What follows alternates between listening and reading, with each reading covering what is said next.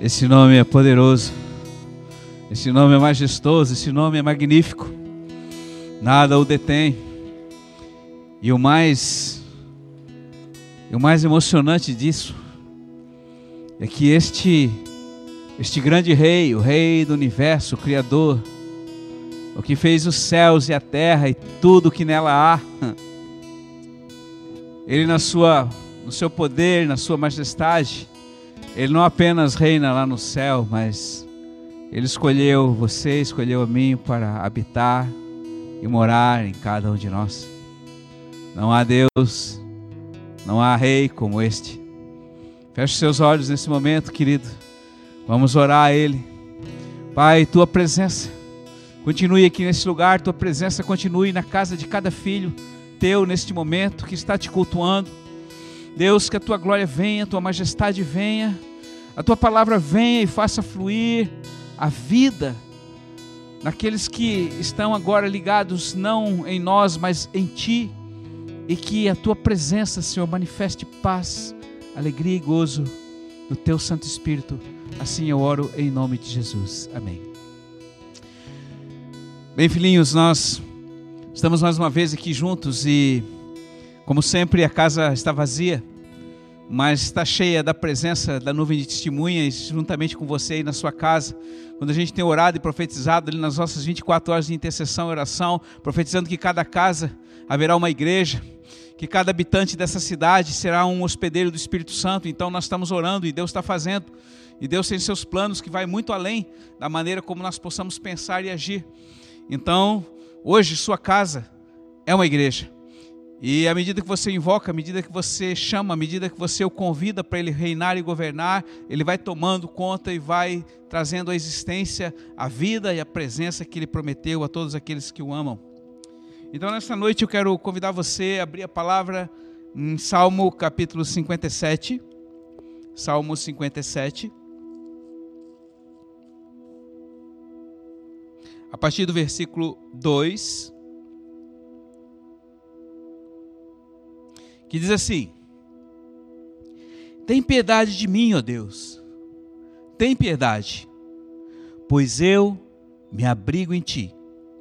Eu me abrigo à sombra das tuas asas, até que passe a tempestade. Agora você vai um pouquinho adiante e vai até o Salmo 91, a partir do versículo 1 que diz: Aquele que habita na proteção do Altíssimo e que pernoita à sombra do Onipotente, este descansará. O Senhor é o meu abrigo, o Senhor é minha fortaleza, o Senhor é o meu Deus em quem confio. É Ele quem me livra do laço do caçador e que vem para me destruir. É aquele que esconde debaixo das suas penas e sob as suas asas eu me abrigo. E a sua fidelidade é um potente escudo e coraça. Filhinhos, hoje nós ficamos muito felizes porque surgiu uma luz no fundo do túnel, porque o governo do estado nos deu a abertura e de que as igrejas pudessem abrir novamente. Então nós ficamos muito felizes, ficamos muito eufóricos porque vamos nos reunir novamente, vamos estar juntos, vamos nos abraçar, vamos ter comunhão. Glória a Deus por isso. Mas chegou em determinado momento, nós começamos a ver as, as normas, as exigências que eram efetuadas através daquelas leis que foram impostas a respeito das, da maneira como deveríamos nos conduzir, como as pessoas deveriam ficar. E ontem à noite o presbitério esteve reunido e muitas é, muitas sugestões e muitas avaliações foram feitas diante de toda circunstância, e aí chegamos a um momento em que dissemos: vamos orar, porque não há outra situação, outra solução senão buscarmos ao Senhor. E como os irmãos sabem, queridos, nós temos tido a graça de termos o Senhor como alguém que tem muita intimidade conosco. E não por causa de nós, mas porque o Salmo 25 diz que quando eu busco ao Senhor de todo o coração, Ele abre e revela a sua intimidade. E, e Ele tem sido como eu tenho ministrado para vocês, nós temos ministrado durante esses 20 anos, que o nosso maior desejo é que você se torne um grande amigo de Deus, como foi Enoque, como foi Elias, como foi Abraão, porque é um desejo intenso de Deus se tornar um grande amigo seu e vice-versa. E por isso ele continua e ele vai falando.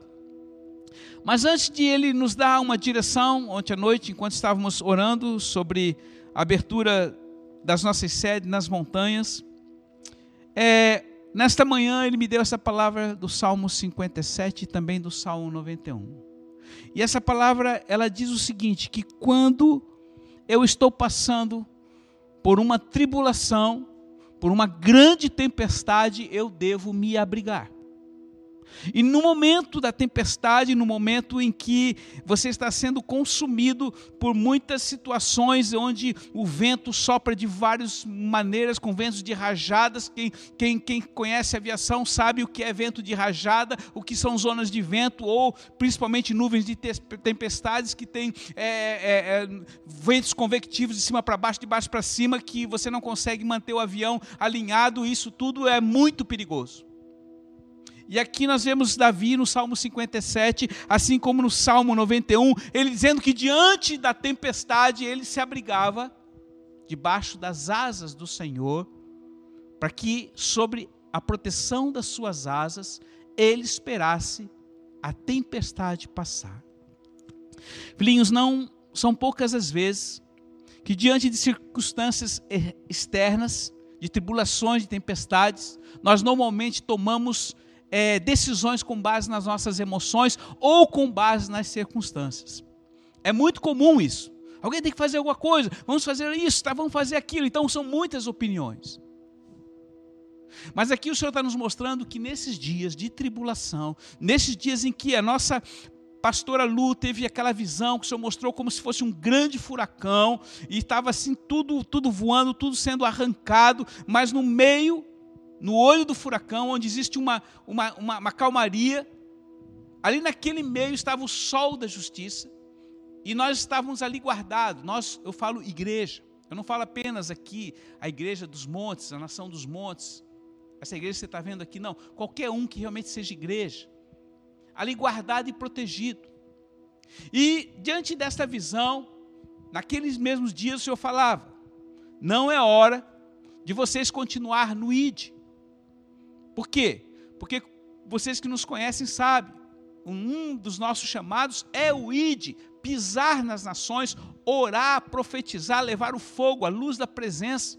E durante esses 10 anos nós já fomos com mais de 150 nações, e o nosso objetivo é fechar todas as 200 nações da terra, se o Senhor assim nos permitir.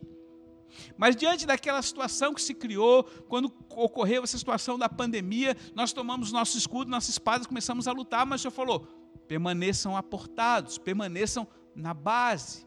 Agora é hora de vocês é, ruminarem, ou seja, de vocês reverem todas as palavras que eu dei durante esses 20 anos. E não foram poucas palavras. Como os irmãos sabem, nossa pastora Lu, ela tem sempre separado, pelo menos uma vez por mês, o dízimo do tempo, e tem estado separada como profeta para receber direto do Senhor. E Deus tem dado palavras, palavras específicas, que têm edificado a nossa igreja com base na palavra escrita de Deus, nada longe da palavra escrita de Deus. E eu queria compartilhar com você, porque às vezes você pode estar pensando, poxa, mas a igreja não vai abrir, a igreja vai permanecer com culto online. Eu quero colocar antes de chegar nessa decisão que onde nós tomamos como presbitério, com base na direção de Deus, eu quero mostrar para você uma palavra que Deus deu exatamente entre os dias 17 e 19 de fevereiro de 2011, queridos, exatamente há nove anos atrás. O Senhor deu uma palavra e uma visão à nossa pastora e o Senhor fez ler o Salmo 91 exatamente como nós lemos aqui, e entre as coisas que ela viu, ela viu que havia uma montanha e um vento muito forte, como um furacão, assolando esta montanha. Eu só quero fazer um, um, um parágrafo aqui, porque nós, como igreja, vivemos a montanha. Salmo 24, versículo 3 e 4 diz: Quem subirá ao Monte Santo de Sião?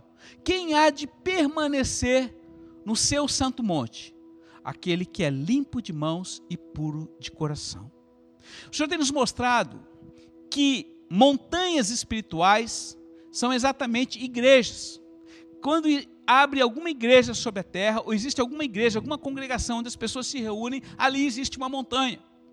E o dia a dia da montanha é a subida dela.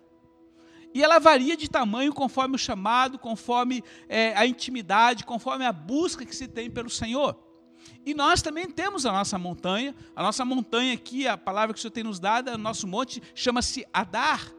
E temos várias outras montanhas, que é uma cordilheira que fica atrás de Adar. Blumenau é Neilote, assim por diante.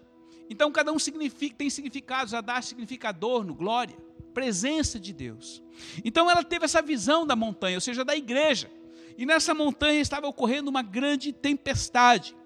E ao mesmo tempo que ela via o vento e a chuva assolando cidades, ela viu o pó sendo arrancado, árvores sendo caídas, e via muitos destroços de casa voando, telhados sendo arrancados, e a montanha, tudo isso acontecia ao mesmo tempo. Mas o povo da montanha, o povo estava em um descampado e mal conseguia se manter de pé porque o vento era extremamente forte. Então, de repente, uma águia pousou e abriu as suas asas, e como uma galinha fez com que todos ali ela abraçasse e nós ficássemos debaixo das suas asas como uns pintinhos. Ali era a proteção do ninho da águia. Que águia é essa? Irmãos, nós conhecemos e você já ouviu falar sobre os quatro seres viventes, Apocalipse capítulo 4. Os quatro seres viventes nada mais são do que a própria expressão de Jesus Cristo. Ali fala, primeiramente, do leão da tribo de Judá, que significa a força de Jesus Cristo. Fala também sobre o rosto de homem, que trata-se do quebrantamento, que é uma das características de Jesus, de ter um espírito quebrantado. E a própria palavra fala que Deus não resiste a quem tem um espírito quebrantado e humilde. Muitas vezes ele se manifesta quando nós estamos chorando, quebrantados na presença do Senhor. Também temos ali o a águia, que é a sabedoria, e é esta águia que eu quero colocar para vocês. A sabedoria é aquela que antes da fundação do mundo foi o arquiteto de Deus. Se você lê ali o livro de Eclesiastes, o livro de, de de sabedoria de Salomão e, e, e, o livro de Provérbios, você vai ver a figura da, da, da águia, da sabedoria, que é a própria expressão de Deus. E por último, então, tem o novilho. O que é o novilho? Novilho significa alegria. Quatro características poderosas na vida de Jesus que também é manifesta na igreja. E esses quatro seres hoje estão diante do trono, em todo o tempo adorando aquele que vive, que está sentado no trono, declarando: Santo, Santo, Santo. E sabedoria é aquela que atua no espírito dos profetas, que nada mais é Jesus Cristo atuando através do Espírito Santo. Então, aqui nessa visão, era como se fosse uma águia que estivesse cobrindo a igreja, e nós estávamos debaixo desta desta, dessas asas. E era uma proteção verdadeira. Porém, o Senhor mostrou que nem todos permaneciam ali embaixo daquele ninho. Em meio ao vento e à tempestade, alguns se arriscavam sozinhos por sua conta e risco para lutar contra o vento. E de repente, algum tipo de destroço os atingia e esses desmaiavam ou então morriam. E estavam é, e foram arremessados para fora do monte, se chocavam e muitas vezes montanha abaixo. Aí o Senhor mostrou que esses destroços eram razão, falta de zelo, medo, direitos, é, argumentações, conclusões, mexericos, contrariedades, contaminações e outras obras da carne. Deus mostrando que alguns, pela sua posição, pela sua justiça própria, tentavam enfrentar o vento sozinho e eram atingidos por esses destroços. Então, queridos, o que acontece? Ela questionou, Senhor, o que é isso? O que, está acontecendo?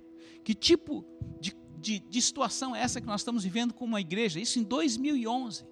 Aí o Senhor falou, dizendo assim: Filha, isso é tribulum. Tribulum é o novo patamar desta montanha que vocês estão subindo. E aí nós vamos pesquisar para saber o que realmente significava essa palavra latina ou grega chamada tribulum. Porque só fazendo outro parênteses, nessa desde que nós começamos a igreja em 2000, nós quando Deus nos deu a primeira visão da montanha, ela sempre o Senhor tem nos dividido em patamar, e à medida que nós vamos subindo, alguns patamares vão sendo é, tendo significados. E um desses, já lá pelo décimo, décimo primeiro, chamava-se tribulum, que significa tribulação. Tribulação. Ora, tribulação no meio de uma tempestade? Como assim? Como assim, Senhor? Tribulação no meio de uma igreja? Se tu és amor, se tu és Deus, se tu és aquele que cuida. O Senhor dizia: sim, eu cuido.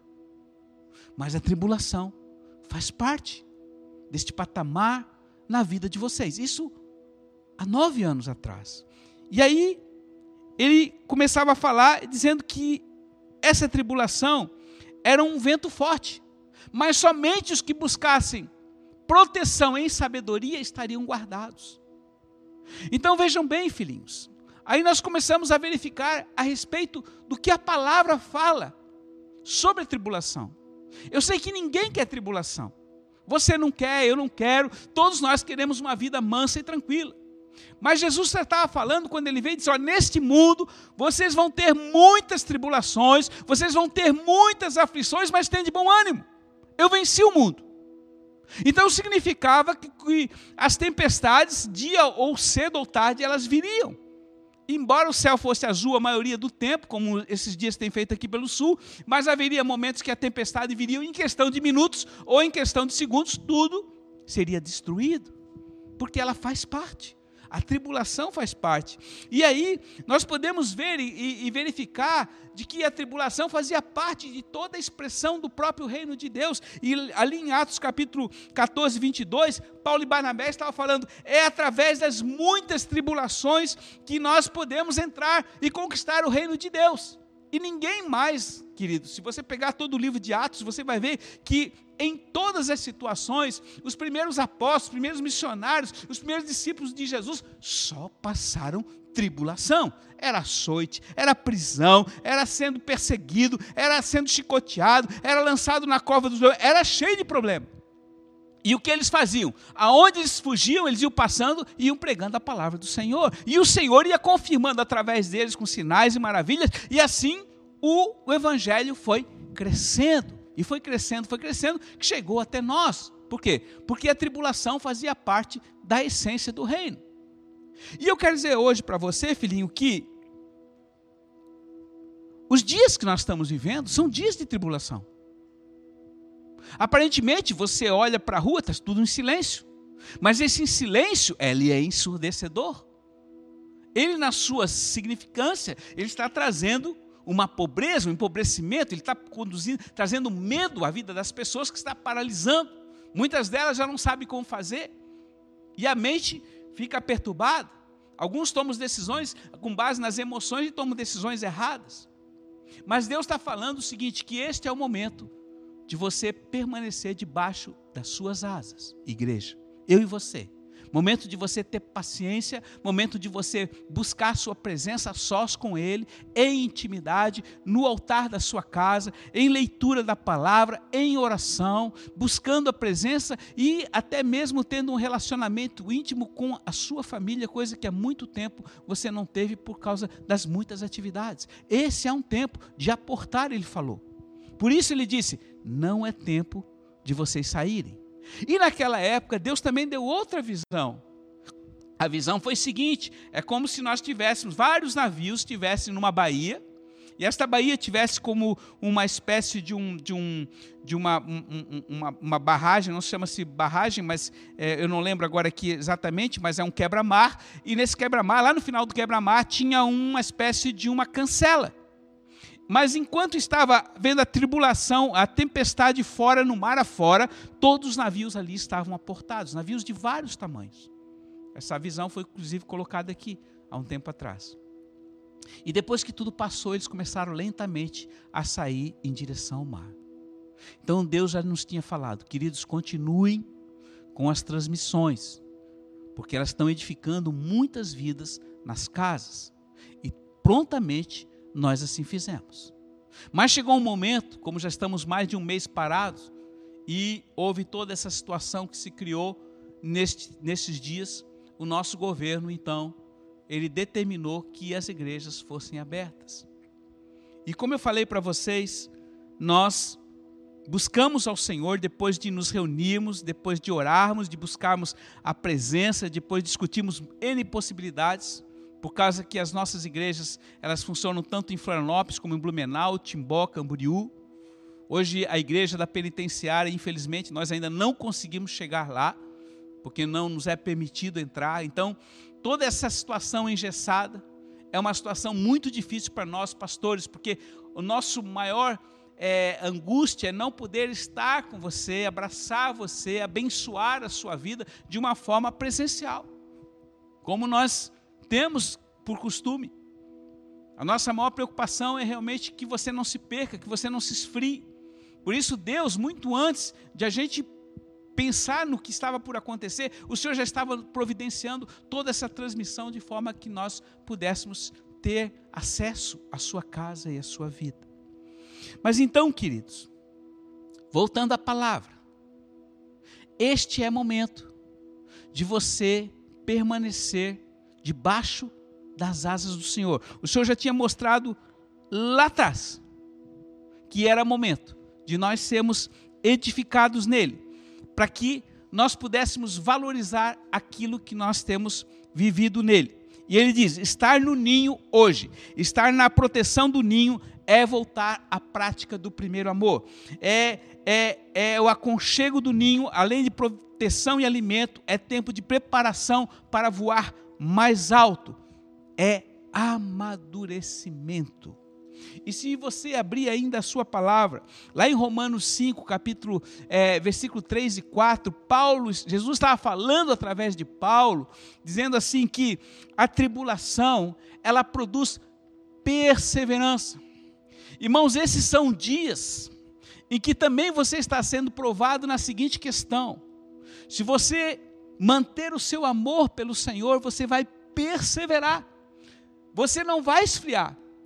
Não é pelo fato de você não estar aqui na igreja, no altar, que você vai esfriar, não, porque o relacionamento seu deve ser com Deus. Então, essa tribulação, essa essa aflição, essa dificuldade de você acessar até nós e as nossas igrejas, significa que você vai amadurecer através de uma coisa chamada perseverança. E a perseverança produz paciência. Difícil para os nossos dias, onde tudo é muito rápido.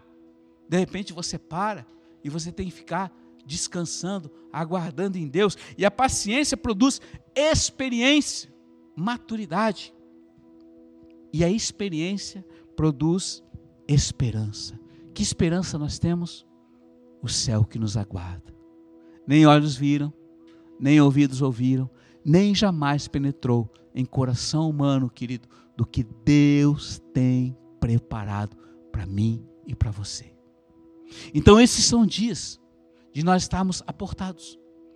Esses são dias que nós vamos permanecer aonde Deus nos chamou. Então, ontem à noite, como eu falei para vocês, nós orando ao Senhor e buscando a presença aqui nesse altar, de repente pela línguas e interpretação delas, o Senhor deu esta palavra e eu quero compartilhar com você, para que você possa entender o que nós estamos continuando a viver hoje como igreja. E ele diz: Eu sou o Deus que vos dirigiu todos esses anos. Olhem para frente. A luz, o farol, está vermelho. Ainda não foi aberto. O sinal é porque quem abre o sinal quem libera a cancela não são os homens, mas sou eu, diz o Senhor. Eu sou, não abriu a cancela. é engano de homens. Então o senhor está falando, o sinal está vermelho, o semáforo está vermelho. Não avance. Então vocês querem uma direção, o povo está sedento por altar, abram o altar. Façam uma escala como foi feito nas 72 horas de oração. E por 24 horas o altar possa estar aberto para que o povo venha cautelosamente. Olha que Deus querido, que amado, nos dando uma direção clara. O alimento continua sendo dado da forma que está sendo dada. E a comunhão que a igreja, que a igreja deseja, então que ela se mexa, que ela visite entre si. E isto será a comunhão. E querem reunir, então reúnam em pequenos grupos, diz o Senhor. Vocês são aqueles que vão nadar contra o rio e serão mal entendidos, mas serão mal, mas serão é, serão mal entendidos, mas serão preservados. E aí ele continua: não avancem, é uma armadilha. Ou em outras palavras, não abram as sedes de vocês para cultos, é uma armadilha.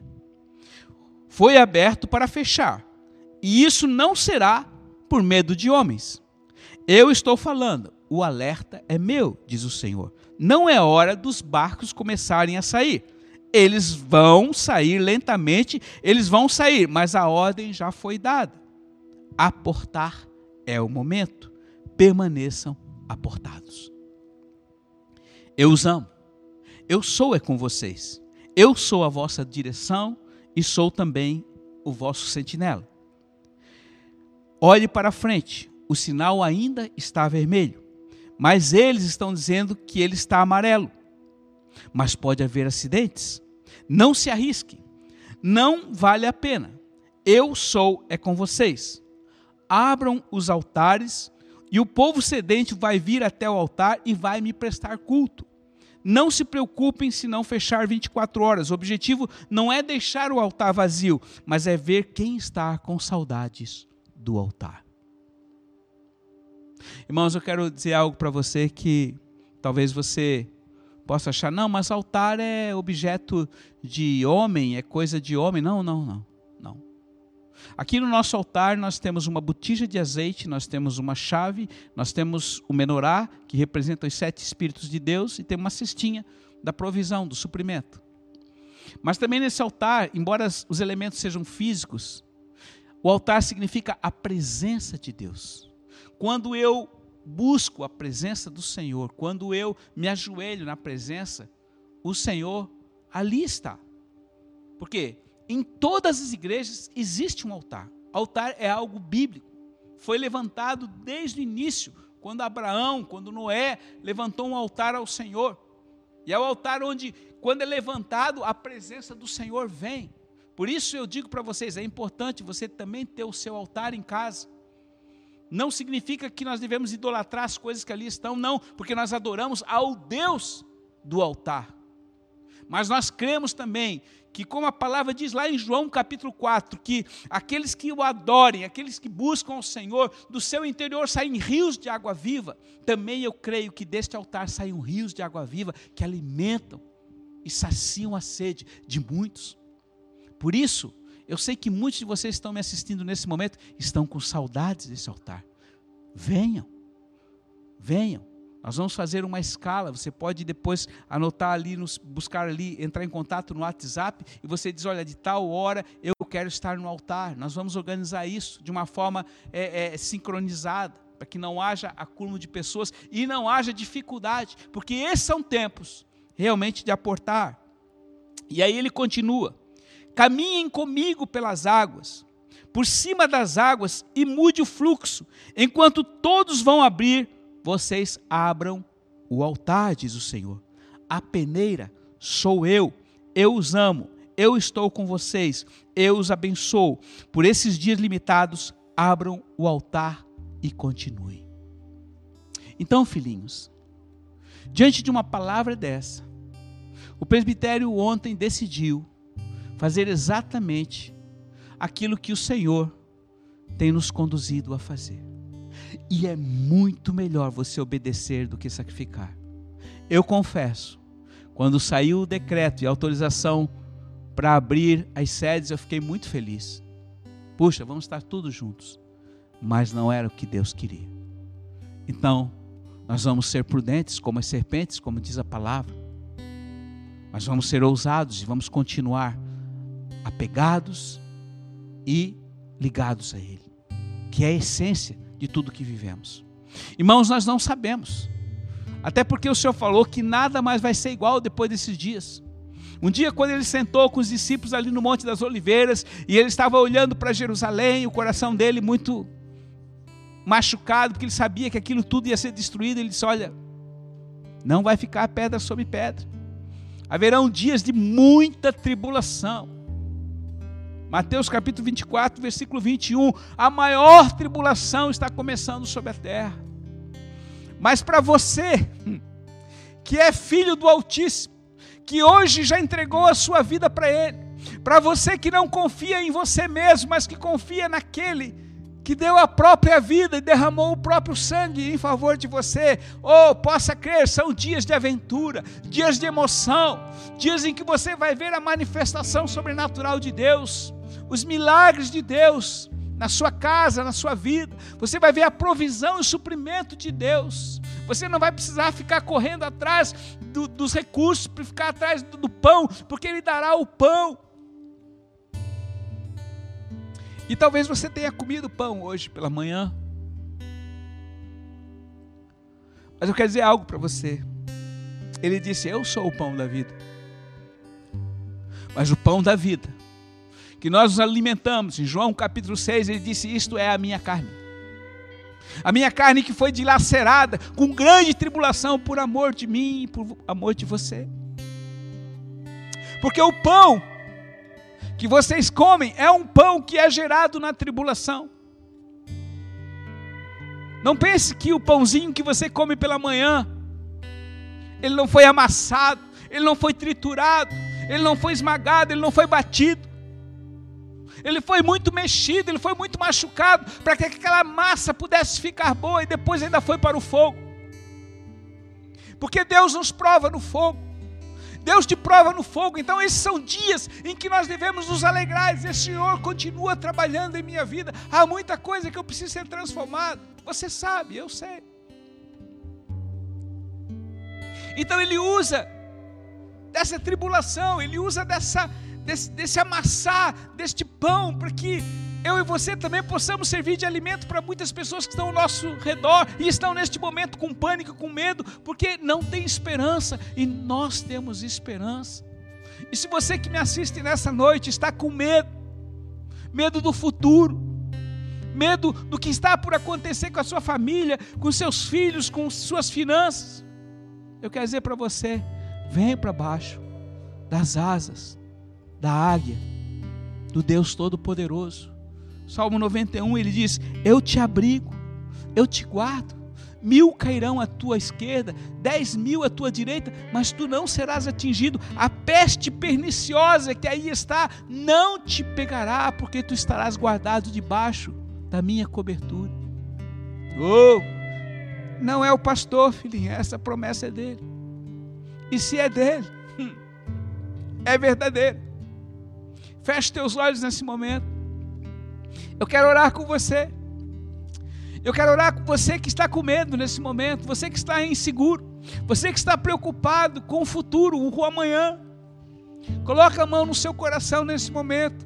O meu Deus vai trazer paz sobre sua vida, porque aquele que deu a vida não te nega mais nada, querido. Aquele que deu a vida não pode deixar de dar mais nada, porque o que existe de mais precioso na vida de um homem é a própria vida. Então eu só peço a ti, creia. Nesta noite ele diz: Filho, tenha fé, acredita em mim. Se tu acreditares em mim, tu comerás o melhor dessa terra e nada te faltará, porque eu serei o teu supremo pastor. Feche os teus olhos. Pai, nesta noite, ei, nesta noite, diante, Senhor, da tempestade que está ao nosso redor, diante da grande nuvem de tribulação, de raios, eu peço a Ti, vem sobre a vida dos teus filhos, vem sobre a mente, o coração, vem sobre essa alma agitada, Senhor, e refrigera e traz descanso. Tu és o príncipe da paz. Tu és Yahvé Rafa, o Deus que cura. Che, cura nesta noite a mente, o coração, o corpo daquele que está nos assistindo. Vem, Jesus. E agora fala com ele, repete assim comigo. Querido Jesus, eu creio que tu estás vivo. Eu creio na tua palavra. E neste momento, eu abro o meu coração para que tu entres, que tu lance fora o medo, a insegurança, a preocupação, o dia de amanhã, que tu lance fora a minha dor. Eu te convido, Jesus, entra no meu coração, entra na minha vida, entra na minha mente, ah, vem tomar conta de mim. Eu te dou a minha vida, eu te dou meu coração, eu te confesso como meu Senhor e te recebo como meu Salvador. E no meu coração, Jesus, eu creio que tu ressuscitaste e estás vivo. Faz de mim um filho teu, uma filha tua.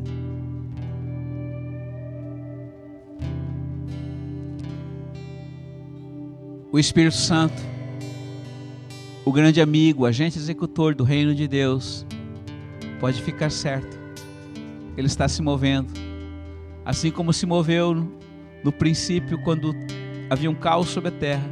Hoje ele se move sobre sua vida e a paz dele enche o seu coração, enche a sua alma e traz refrigério sobre ela. Muito obrigado, filho, por estar conosco mais uma noite. Então, apenas lembrando, nós vamos continuar todos os dias com as nossas transmissões online. E você pode, se você desejar, vir neste altar aqui em Florianópolis, ir no altar de Blumenau, ir no altar de Camboriú, ir no altar de Timbó. Fale com os nossos pastores ou entre através do WhatsApp e nós vamos estar marcando o horário e você vai poder ter acesso a estar no altar do Senhor orando, chorando, glorificando e exaltando o nosso Deus. Que Ele te abençoe, que Ele te conduza, que Ele te guarde. Então, não vamos ter cultos presenciais, apenas vamos manter os nossos cultos online para a glória e para a honra do Senhor. Que Ele te abençoe e te conduza nesse dia.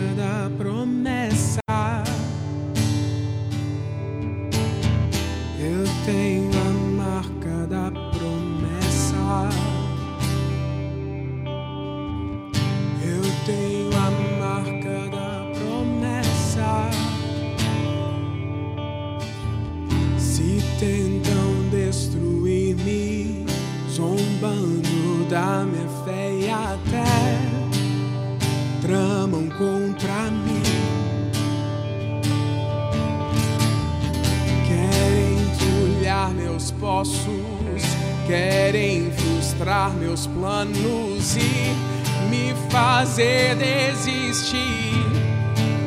Mas quem vai apagar o selo que há em mim? A marca da promessa que ele me fez. E quem vai me impedir se decidido estou? Pois quem me prometeu é fiel pra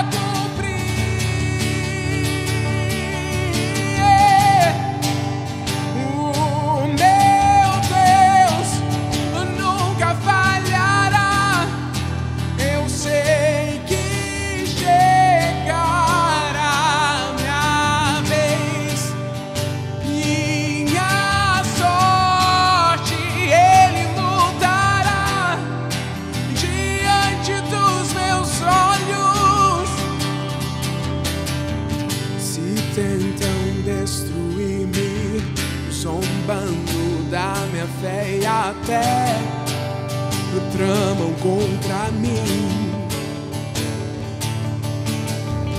Querem entulhar meus postos, querem frustrar meus sonhos e me fazer desistir. Mas quem vai apagar o selo que há em mim? A marca da promessa que ele me fez. E quem vai me impedir? se decidido estou, pois quem me prometeu é fiel pra cumprir.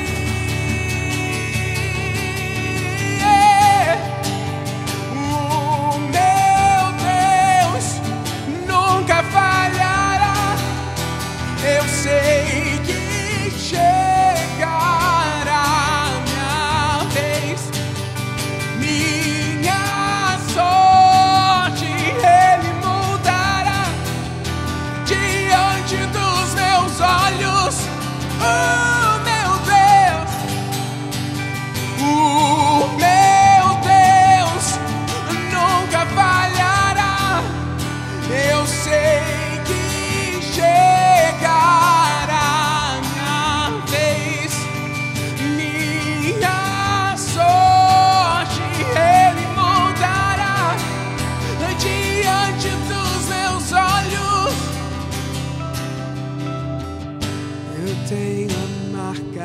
Promessa. Eu tenho a marca da promessa. Ele me fez. Eu tenho a marca da promessa. Eu tenho a marca da promessa. Oh, eu tenho a marca da promessa. Aquele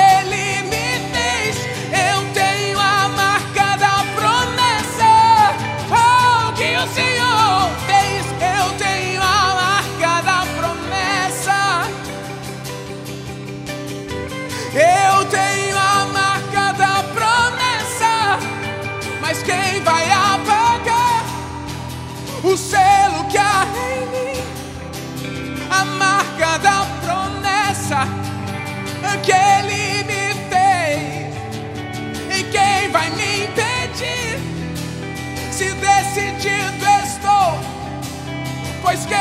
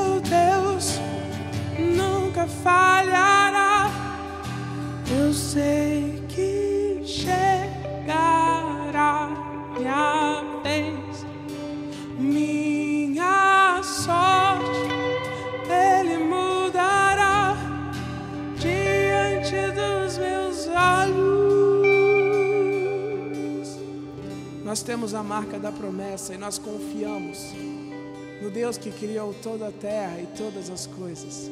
A nossa fé não está firmada em circunstâncias, está firmada no Senhor.